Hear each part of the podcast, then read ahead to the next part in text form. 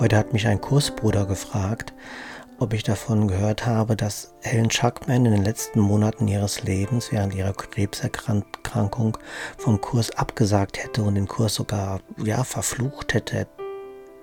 Und ähm, ich wollte schon anfangen zu googeln, weil ich merkte einen Widerstand in mir und ich regte mich auf, dass es ja sicher bestimmt irgend wieder eine Fake, irgendwelche Fake News und irgendwelche sinnlose Verschwörungen.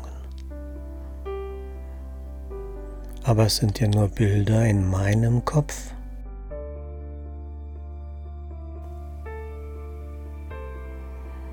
Wie ist es bei dir? Wie reagierst du auf Nachrichten? Ja, wenn du Nachrichten guckst und dann siehst du den Krieg, Menschen sterben, weil eine oder zwei Leute sich nicht so richtig einig sind.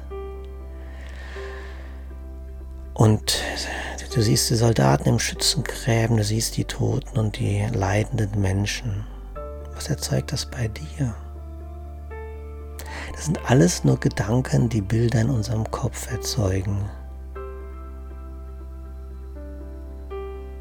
Es ist etwas aus der Illusion und in dem Moment, in dem Moment hast du die Möglichkeit zu sagen, ich bin unter den Dienern Gottes. Ich bin dankbar, dass ich die Mittel habe, durch die ich begreifen kann, dass ich frei bin. Und so liegt in meiner Wehrlosigkeit meine Sicherheit.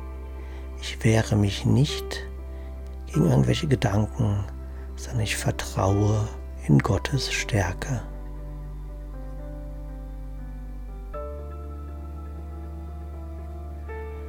Und in diesem Vertrauen wünsche ich dir eine friedvolle und wundervolle gute Nacht.